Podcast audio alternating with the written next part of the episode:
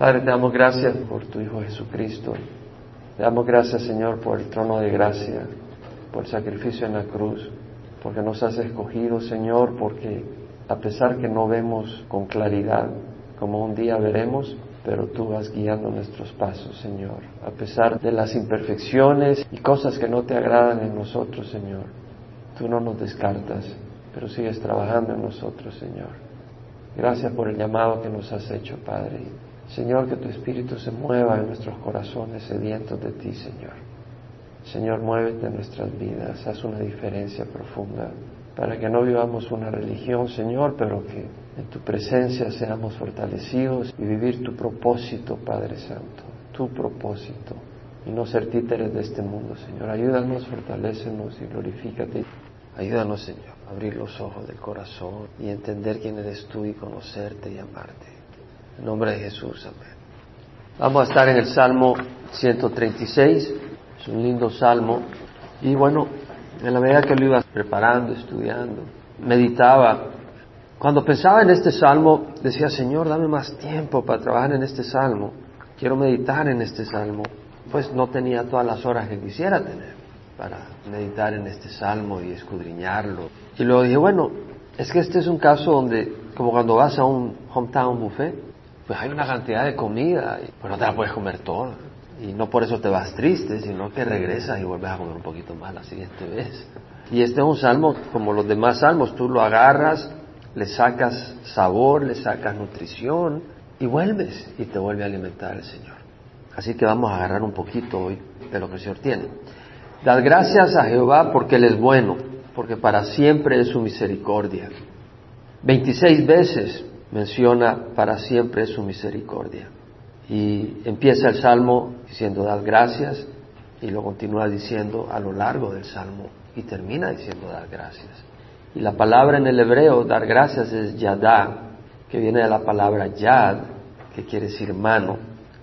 Se traduce alabar, es un verbo. Dar gracias, confesar en el sentido de declarar algo, acción de gracias y también quiere decir tirar, lanzar. De hecho, ese es el sentido literal, tirar. ¿Y cómo se relaciona dar gracias con tirar y lanzar? Bueno, tiene que ver como cuando tú lanzas una piedra, estiras el brazo.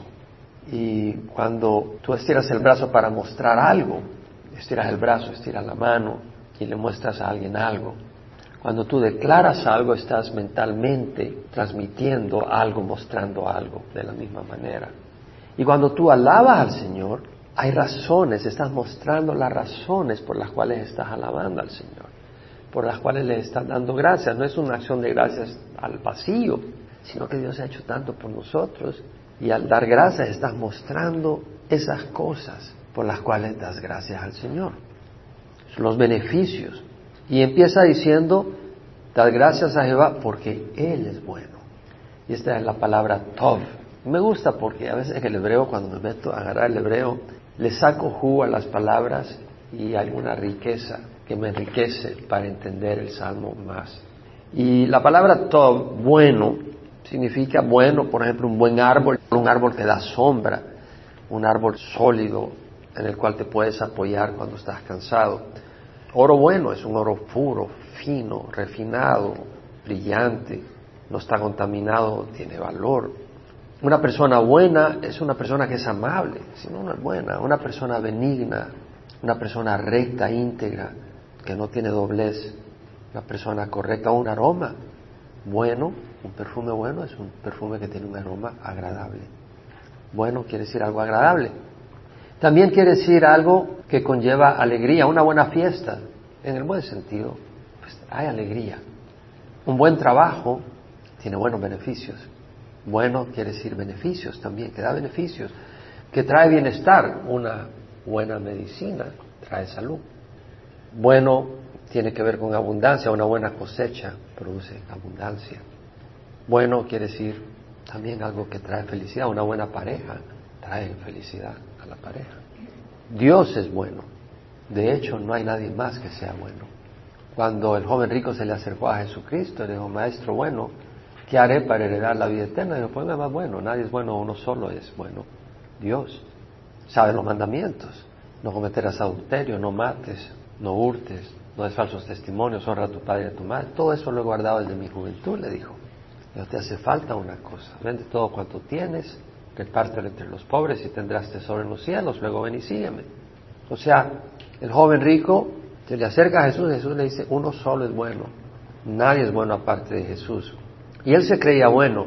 Y muchas veces podemos hacer cosas buenas, pero muchas veces nuestra motivación no es la correcta. Muchas veces no hacemos cosas buenas que debemos de hacer. La omisión es un error ya ahí mismo. Jesús dijo, yo soy el buen pastor. El buen pastor da la vida por sus ovejas. El ladrón viene para robar, matar y destruir. Yo he venido para que tengan vida y la tengan abundancia. Jesús es el único bueno. Y realmente nosotros no somos buenos. A veces hablamos lo que no debemos decir. A veces no decimos lo que tenemos que decir. A veces obramos como no debemos de obrar, a veces no obramos como debemos obrar. Y Pablo decía, con Cristo he sido crucificado. Yo no soy el que vive, sino que Cristo vive en mí. Y realmente la única manera de que seamos buenos es cuando nosotros le cedemos el puesto a Jesús para que Él obre y viva en nosotros. De ahí no somos buenos. Pero Dios es bueno y podemos darle gracias a Dios porque Él es bueno y porque para siempre su misericordia, para siempre, la palabra en el hebreo quiere decir para toda la eternidad, sin fin, continuamente, perpetuamente. Y la palabra misericordia, ¿se acuerdan? ¿Qué palabra es esa en el hebreo? Hesed. Y esa palabra quiere decir amor con ternura, con compasión, de pacto, de compromiso, no solo de ternura, pero hay un compromiso, hay una fidelidad, y quiere decir misericordia. La King James y la New King James los traducen mercy, misericordia. La New International Version aquí la traduce amor. La New Living Translation, amor fiel, faithful love. La English Standard Version la traduce como steadfast love, un amor que persevera, continuo, fiel. Y la New American Standard lo traduce loving kindness, sea, un amor tierno. Para siempre su misericordia. Eso es un versículo que vamos a estar viendo 26 veces para siempre su misericordia. Bueno, si Dios es bueno, recordemos que muchas veces cuando damos gracias, damos gracias a los instrumentos y está bien, pero se nos olvida darle gracias a la fuente. Porque si solo Dios es bueno, si hay algo bueno en nuestras vidas, se lo debemos a Dios. Y Santiago dice, 1.17, toda buena dádiva todo don perfecto viene de lo alto, del Padre de las luces, en quien no hay cambio ni sombra de variación. Toda buena dádiva y todo don perfecto viene de lo alto. Todo. Todo quiere decir todo. Si algo es bueno, viene de Dios. Si algo es bueno, viene de Dios. Y si no viene de Dios, no es bueno. Y si viene de Dios, es bueno. Toda buena dádiva y todo don perfecto viene de lo alto desciende del Padre las luces en quien no hay cambio ni sombra de variación. Él no cambia. En el Salmo 84, 11 y 12 dice, Sol y escudo es Jehová Dios, gracia y gloria da Jehová, nada bueno niega a los que andan en integridad. Cuán bienaventurado es el hombre que en ti confía. Oh Jehová, cuán bienaventurado es el hombre que en ti confía. Sol y escudo es Jehová Dios, gracia y gloria da Jehová.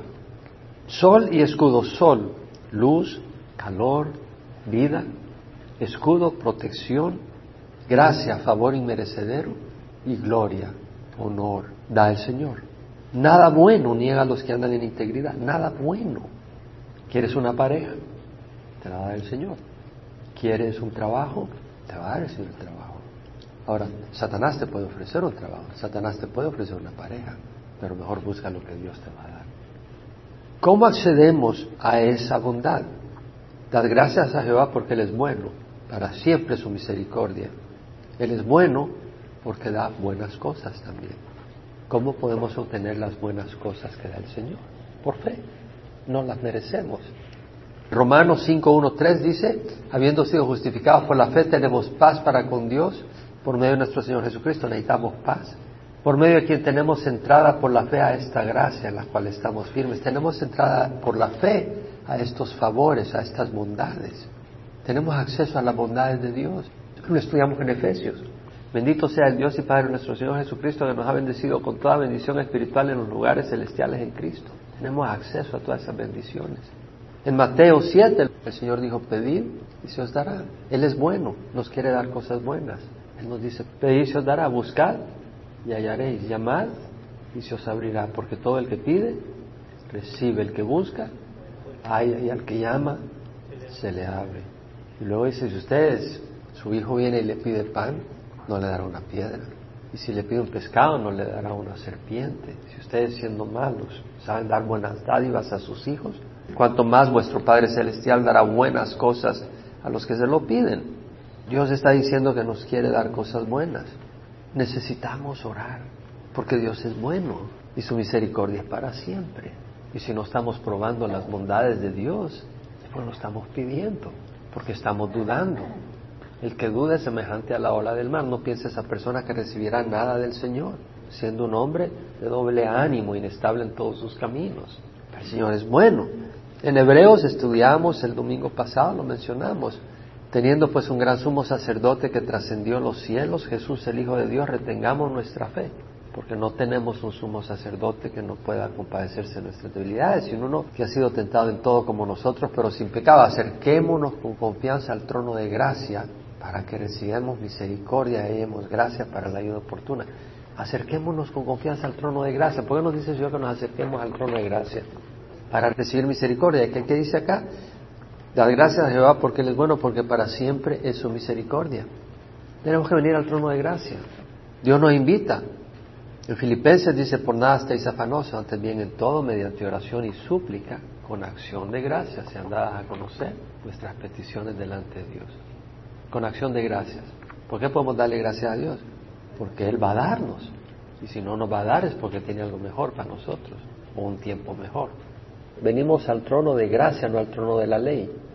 Venimos al trono de gracia, donde hay un favor inmerecedero, a recibir favores que no se merecen. Es el trono de gracia, no es el trono de la ley. Si es el trono de la ley, mejor no vengamos, porque ahí nos van a condenar.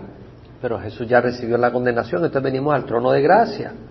Dios no nos está condenando. Si Dios está por nosotros, ¿quién contra nosotros? ¿No está Dios por nosotros? ¿No nos escogió desde antes de la fundación del mundo? ¿No nos predestinó para adopción como hijos? Lo estamos estudiando en Efesios. Aquel que no eximió ni a su propio Hijo, sino que lo entregó por todos nosotros, ¿cómo no nos concederá también con Él todas las cosas?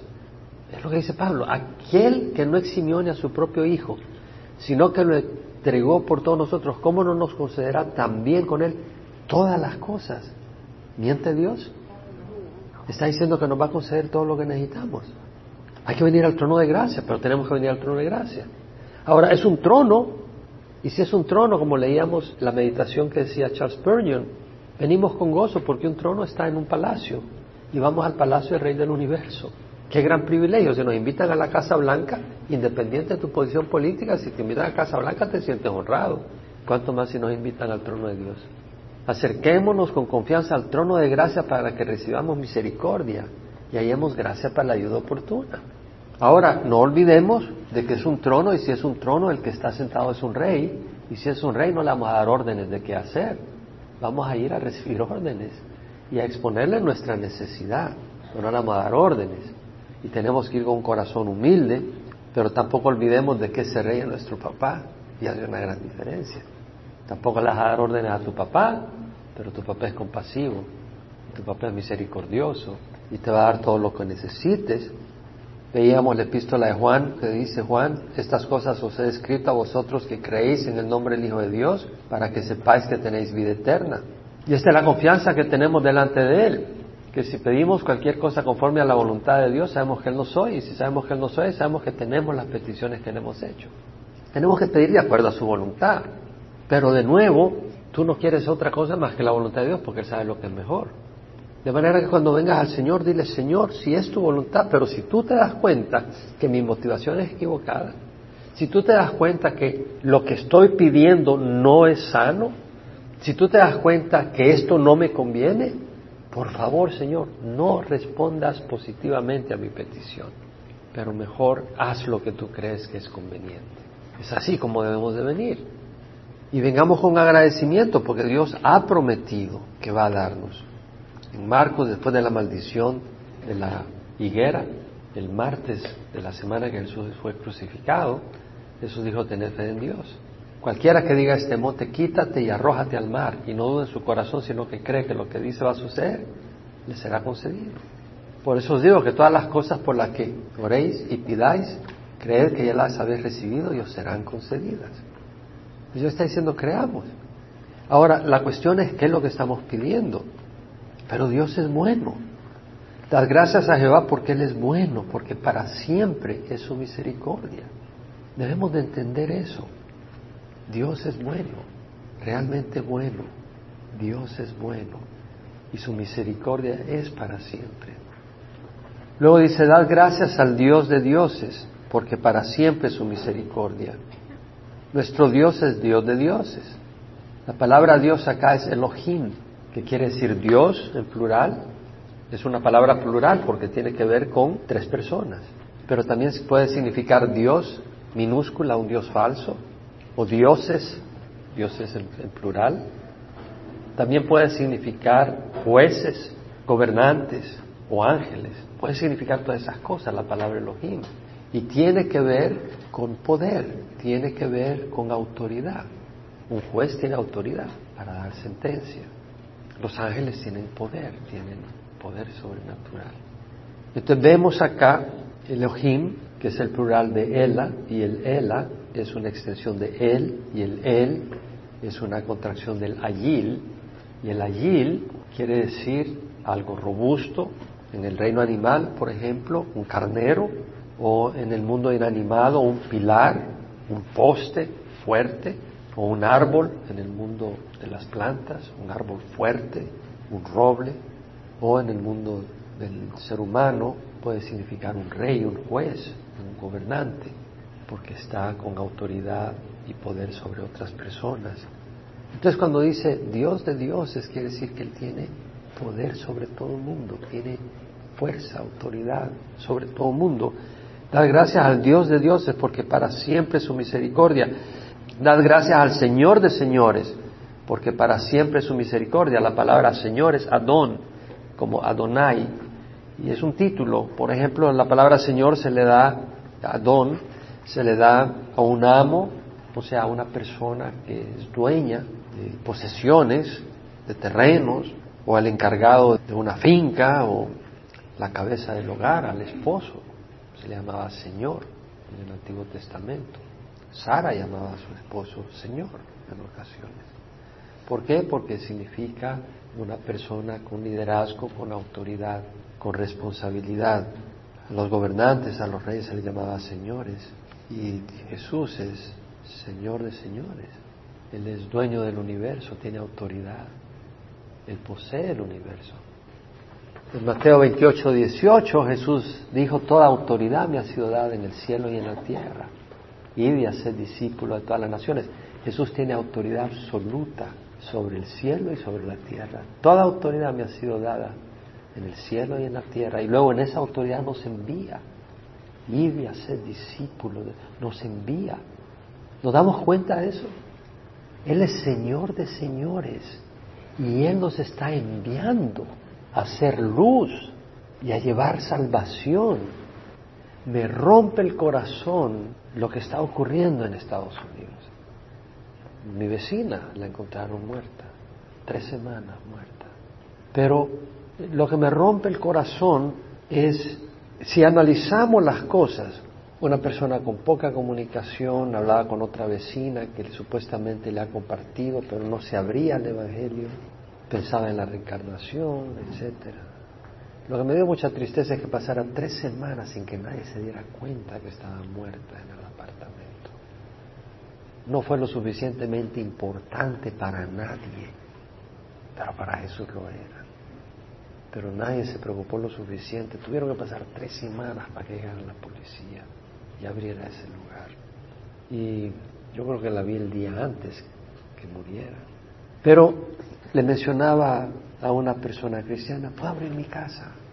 Reunámonos algunos cristianos de este lugar para orar. No que no puedo, que no sé qué, que no sé cuánto. Esa actitud de muchos, como que si la vida no es nada, pues. Como que si el Evangelio no es nada. El Señor nos está mandando a hacer luz. El Señor nos está mandando a hacer sal. Este mundo se está hundiendo. Hablaba con alguien que fue a arreglar los teléfonos a la oficina. Me decía que se acababa de casar. Tres veces. Tres veces, ¿cómo tres veces? Pues sí, me hice lo civil y luego por esta, y después por el budista. Budismo. Sí, mi esposa es budista. Pero va a una iglesia, un Calvary Chapel desde hace años. Y se casó con una mujer budista. Yo me quedé pensando. Y me quebró el corazón. Y tratando de no caerle fuerte, pero de lograr fruto, trato de seguir la conversación y en un momento le digo, oye, ¿crees tú realmente que hay cielo y hay un infierno? Sí, realmente, sí. ¿Y crees que Jesús es el camino único para el cielo? Sí. Porque antes de hacerle estas preguntas, me dijo, bueno, lo que ella piense es su decisión, es su vida. Y yo decía en mi corazón, si tú amas a alguien y sabes que esa persona va a ir al infierno, yo no diría es su religión y es su vida. Yo haría lo que puedo por despertarlo. Y es ahí donde le pregunto, ¿tú realmente crees que hay un cielo y un infierno? Y luego le digo, si tú amas a tu esposa, tú vas a tratar de que venga al cielo y que no se pierda eternamente.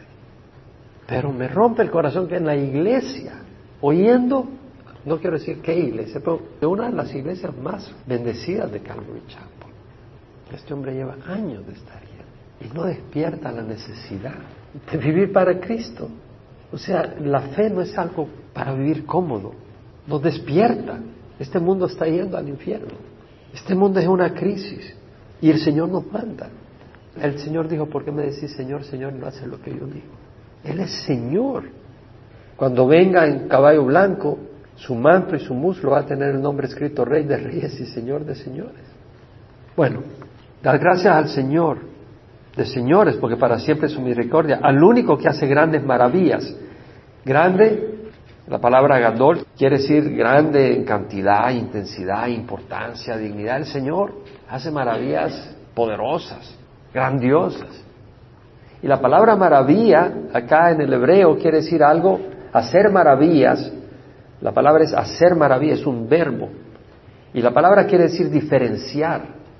Y quiere decir que es alguien que hace algo que lo diferencia del resto, que hace cosas maravillosas, grandiosas, fenomenales, prodigiosas, extraordinarias, que nadie más puede hacer. Eso es lo que está queriendo decir.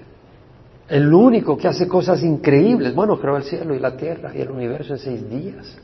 Resucitó a Lázaro en abrir y ojos, multiplicó panes y peces y resucitó a Cristo de la muerte. Y nos va a resucitar. Y ha transformado muchas vidas. El que hace grandes maravillas es el único que puede liberarnos de las drogas, que puede liberarnos de la pornografía, que puede liberarnos de una vida vacía. Una vida vacía es tan malo como estar atrapado en las drogas.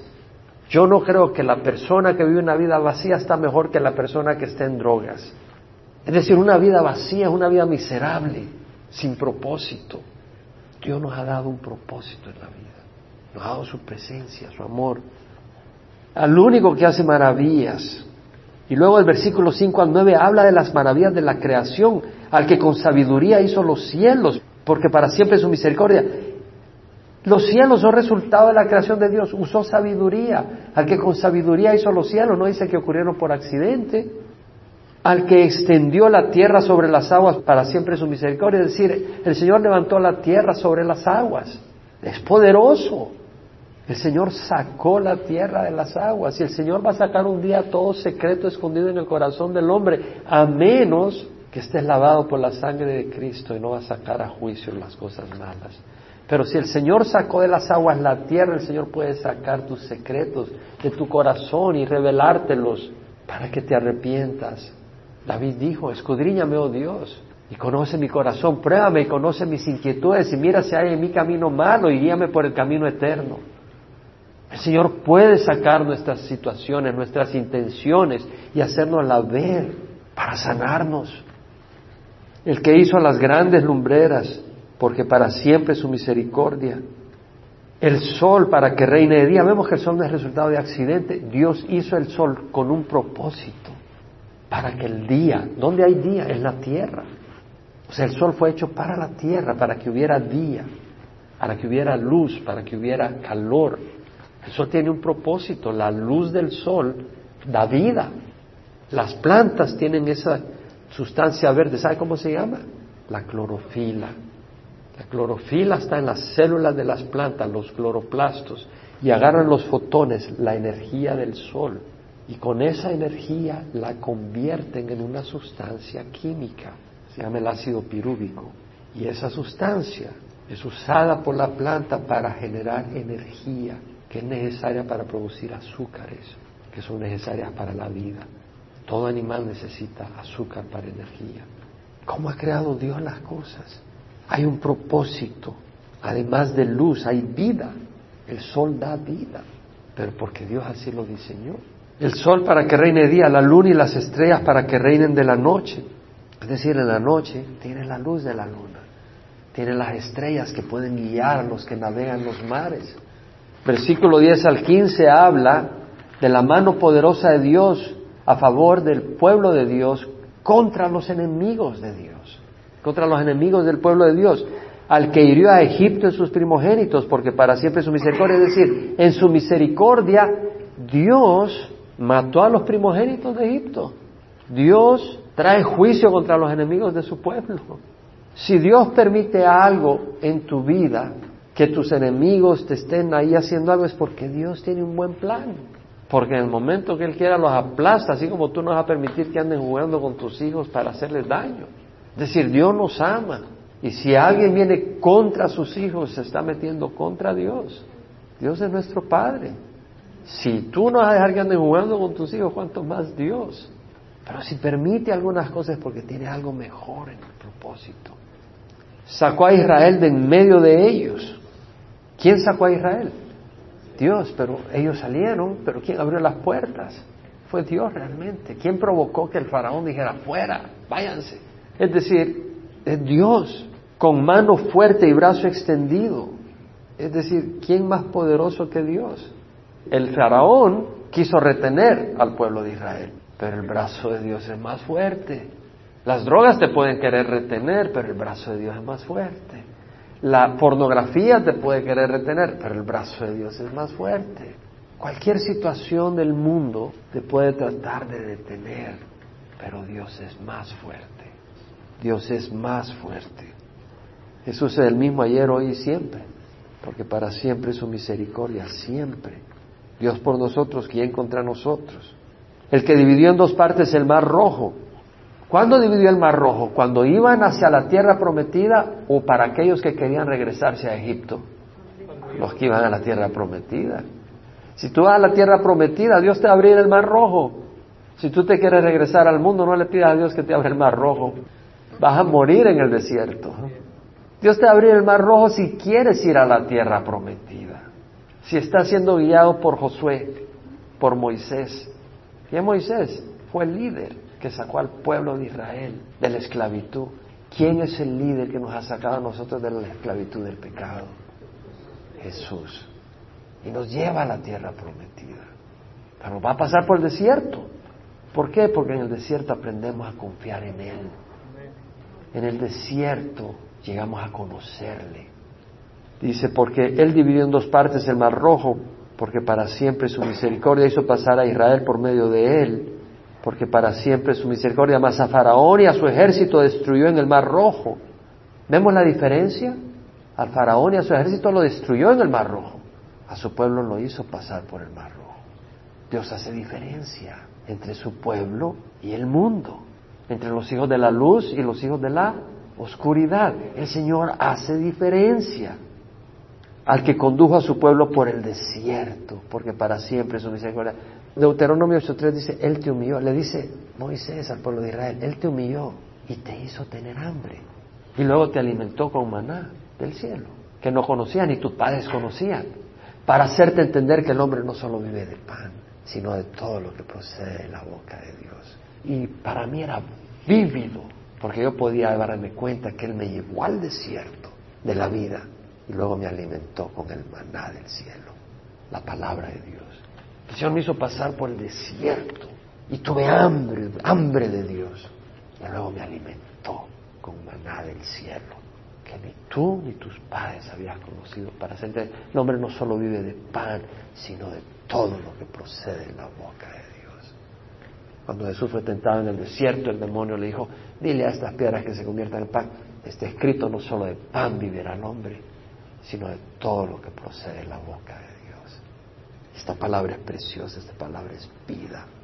Pedro dijo, ¿a quién iremos? Tú tienes palabra de vida eterna. En el versículo 17 al 20 vemos cómo Dios pelea por su pueblo.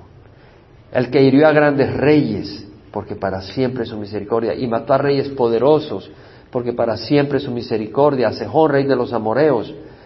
Este era el que habitaba al suroeste del río Jordán. Y vinieron contra Israel. Israel los destruyó, porque Dios estuvo por ellos. Y a Og, rey de Basán, este hombre tenía una cama de cuatro metros de larga. Era de tamaño gigante, era gigante. Pero lo destruyeron. Estaba al noreste del Jordán. Pero para siempre su misericordia.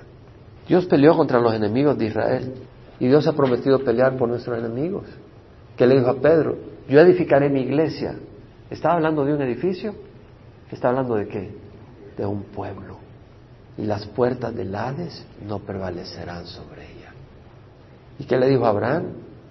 Y tu descendencia poseerá las puertas de sus enemigos. Y todos los que somos de fe somos hijos de Abraham. Es una promesa tremenda.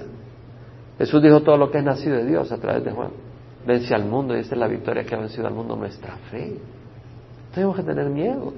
Dios es más poderoso. Más poderoso el que está en nosotros que el que está en el mundo. Versículo 21-22 dio la tierra de ellos en heredad. La tierra de los cananeos, de los amorreos, se lo dio en heredad. En heredad a Israel su siervo. Cuando dice Israel se refiere Israel su siervo, Jacobo, la descendencia de Jacobo, Israel, el pueblo de Israel es la descendencia de Israel o Jacobo. Israel es el nombre que le puso Dios a Jacobo. Le dio la tierra prometida. Dios quiere darnos promesas. Hay que pelear. Pues hay una batalla. Pero quiere bendecirnos. Pero es una batalla, no hay duda. El que se acordó de nosotros en nuestra humillación, porque para siempre es su misericordia, y nos rescató de nuestros adversarios, porque para siempre es su misericordia. ¿Por qué permite el Señor que seamos quebrantados? Humillación. Pues lo necesitamos. ¿No permitió que Pedro fuera zarandeado? Pedro, Pedro, Satanás ha pedido zarandearos como a trigo. No dijo Jesús, y yo le dije que no puede. No, dijo, yo he rogado para que tu fe no falle. Y cuando vuelvas, fortalece a tus hermanos. O sea, vas a tener que ser zarandeado, pero pues eres muy arrogante. Crees que vas a hacer las cosas por ti mismo. Crees que tú eres el campeón. ¿Y qué dice el Señor? Vas a tropezar. Vas a ser zarandeado. Así dice el alto y sublime que vive para siempre, su nombre es santo, habito en lo alto y santo y con el contrito y humilde de espíritu para vivificar el corazón de los contritos, para vivificar el espíritu de los humildes. Versículo 25, el que da sustento a toda carne porque para siempre es su misericordia. El Señor es el que da sustento a todo mundo, aun a los malvados. ¿Quién cree que está sosteniendo la vida del grupo ISIS ahorita? ¿Usted cree que Dios no pudiera destruirlos? Son grupos asesinos. Dios quiere que todos ellos vengan al arrepentimiento. Dios está permitiendo cosas para que la gente busque de Dios. La gente haya salvación. Estamos en tiempos malos. El grupo dice está destruyendo lugares históricos, ciudades históricas que tienen tres mil años, columna, cosa, está destruyéndolo todo. Pero más que nada están matando gente tienen mujeres como esclavos sexuales, agarran niñas y mujeres y las usan como esclavas sexuales para sus soldados. Y el mundo no puede pararlos. Están tomando nuevas ciudades. Están a 70 kilómetros de Bagdad. Rusia levantando el embargo a Irán, que va a complicar ahora las cosas, porque Estados Unidos está armando un pacto y un trato con Irán para que puedan seguir su programa nuclear. Pero ahora Rusia le va a vender armas y le está quitando el embargo. De un momento a otro, Irán arma una bomba contra Israel. Israel está solo, pero Dios está con Israel. Y luego termina, dar gracias al Dios del cielo porque para siempre es su misericordia. Dad gracias al Señor porque Él es bueno, porque para siempre su misericordia. Dios nos ha bendecido. Considera las cosas. Considera lo que Dios ha hecho en tu vida. Tu salvación, trabajo, alimento, techo, la palabra de Dios, la oportunidad de servirle, un amigo, una amiga. Tal vez tienes un cónyuge fiel que es de apoyo en tu vida. Sobre todo tenemos a Jesús y tenemos un propósito eterno, un destino eterno. Y Dios es misericordioso con nosotros. Si no fuera misericordioso ya nos hubiera quemado, achicharrado. Porque hay egoísmo en nosotros. A veces hay hipocresía. A veces hay doble intención. A veces hay apariencia. Dios usa la iglesia, usa personas, siervos y siervas. Cuando nos enfocamos en las cosas de Dios, realmente Dios es maravilloso. No tenemos que andar impresionando a nadie. No tenemos que buscar la aprobación de nadie. Tenemos un papá que somos sus hijos maravillosos para Él. Él dio su vida por nosotros. Tenemos que tratar de ganarnos la aprobación de nadie. Si nos desprecian, Jesús fue despreciado. Despreciado y desechado de los hombres, varón de dolores y experimentado en la aflicción. Uno de quien los hombres escondieron su rostro fue despreciado y no le estimamos. Jesús sufrió todo eso porque Él nos aprecia y nos estima. Y si tú sigues los pasos de Jesús vas a ser despreciado y no vas a ser estimado si sigues los pasos de Jesús. El mundo no va a darte popularidad, pero un día vas a tener una recepción maravillosa en el reino de los cielos. Oirás la voz del Señor, bien siervo bueno y fiel en lo poco fuiste fiel, sobre lo mucho te pondré. Así que Padre, venimos ante ti, Señor, con acción de gracias, porque en medio de las luchas tú estás ahí. Tú no nos vas a privar de las pruebas, pero vas a estar con nosotros en las pruebas. No nos vas a esconder de las angustias, nos vas a esconder en medio de la angustia. Señor, nos vas a dar un refugio, vas a ser ese árbol que es nuestro refugio, nuestro apoyo. Nos vas a refrescar, Señor, en el calor de la batalla.